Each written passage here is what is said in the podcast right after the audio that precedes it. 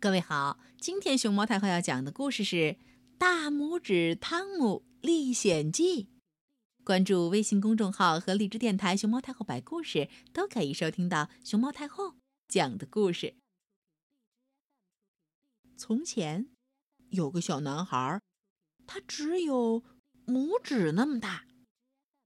他的爸爸妈妈非常爱他，关心他。可是。他出生以后一点儿也没长大，很长时间还是和拇指一样大小，所以爸爸妈妈给他取了个小名儿，叫做大拇指汤姆。汤姆是个非常机灵的小男孩，他个子有多小就有多机灵，那也就是说，几乎没有人比他更机灵了。一天，大拇指汤姆陪爸爸一起去树林。在路上，爸爸休息的时候，汤姆跑到马的耳朵里，继续给他指路，这样就可以不用缰绳了。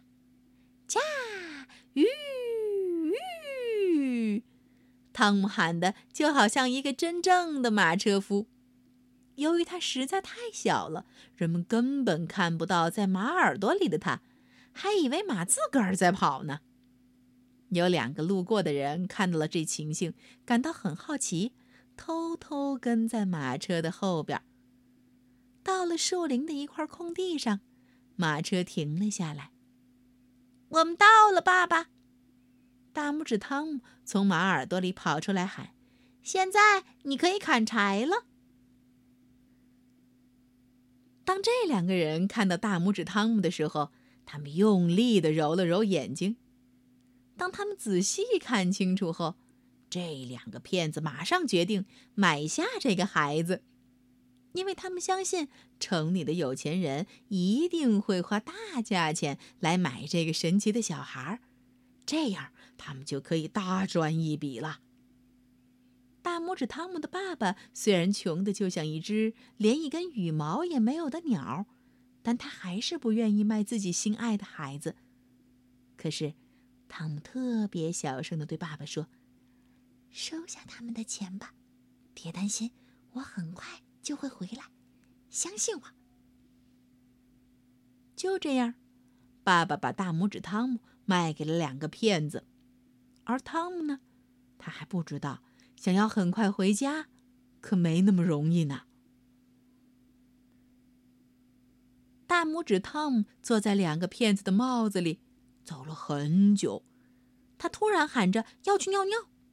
当他刚一落地时，两个骗子就再也看不到他了。原来地上有个老鼠洞，他一下子就躲了起来。好一个机智的汤姆！直到天黑，大拇指汤姆才走出来，躲在一个空的蜗牛壳里睡着了。突然，他被两个强盗的对话吵醒了。原来他们在讨论怎么去偷农夫家的东西。这个我知道，大拇指汤姆大声地说。两个强盗花了很长时间才发现，原来是一个和蜗牛一样大小的小不点儿在说话。我可以从门缝里溜进去。然后你们让我做什么，我就做什么。”汤姆说。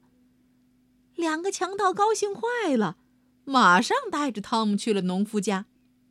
大拇指汤姆很轻松的就溜进了农夫的家，他大声喊道：“现在你们要让我偷什么东西啊？”他的声音那么大，让在外面的强盗惊呆了，他们的计划因此全被打乱。果然。农夫的老婆醒了过来，他打开门，赶走了两个强盗。哦，好一个机智的汤姆！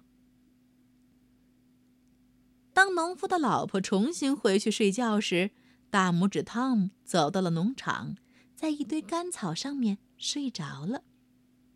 糟糕的是，这堆干草是奶牛们第二天的早餐。可怜的汤姆醒来时。已经在奶牛的肚子里了，因为它和干草一起被奶牛，吃了进去。奶牛的肚子里非常黑，而且奶牛不停的吃，胃里越来越挤。大拇指汤姆突然大喊一声：“停！别再给我喂干草了！”农夫的老婆不敢相信自己听到了奶牛说话，赶紧跑去找农夫。农夫也想听听，是不是奶牛真的会说话？别再给我吃干草！大拇指汤姆又说了一遍。农夫大吃一惊，他立刻打死了奶牛，打开他的肚子，准备看看到底是怎么回事儿。当然，除了干草，他什么也没发现。大拇指汤姆就这样悄悄地跑掉了。可还没跑多远呢，倒霉的汤姆就被一头饿狼“嗷”一口给吞了下去。汤姆没有泄气。亲爱的狼，我知道有个地方，在那里你可以找到非常多好吃的东西。汤姆说：“哦，是吗？”狼非常感兴趣地问。“没错，那就是我家。”有很多好吃的饼干、火腿儿，还有水果，你想吃多少就有多少。就这样，大拇指汤姆带着狼去了他家。他让狼从一个特别小的窗口爬了进去，带着狼走进了厨房。狼很快就把厨房里的东西全都吃了下去，他的肚子一下子变得特别大，再也没法从刚才进来的小窗口出去了。这正是汤姆设下的圈套呢。大拇指汤姆在狼的肚子里大声叫喊，终于把他的爸爸妈妈吵醒了。等爸爸妈妈赶过来的时候，他喊道：“我就在狼的肚子里呢！”听到汤姆的声音，爸爸高兴极了，他马上打死了狼，打开他的肚子，救出了汤姆。爸爸妈妈。汤姆激动地说：“你们知道吗？我在骗子的帽子里散步，然后躲到一个老鼠洞里，后来被一头奶牛吃了下去，又被一只狼给吞了。嗯，现在我保证，我再也不离开你们了。嗯，我们也保证，拿任何东西来交换，我们都不会把你给别人，就算是全世界的金子来换你也不行。”妈妈说：“你就是我们。”最大的财富。说完，妈妈马上给汤姆换了衣服，因为去了那么多地方，这小家伙的衣服真是够脏的。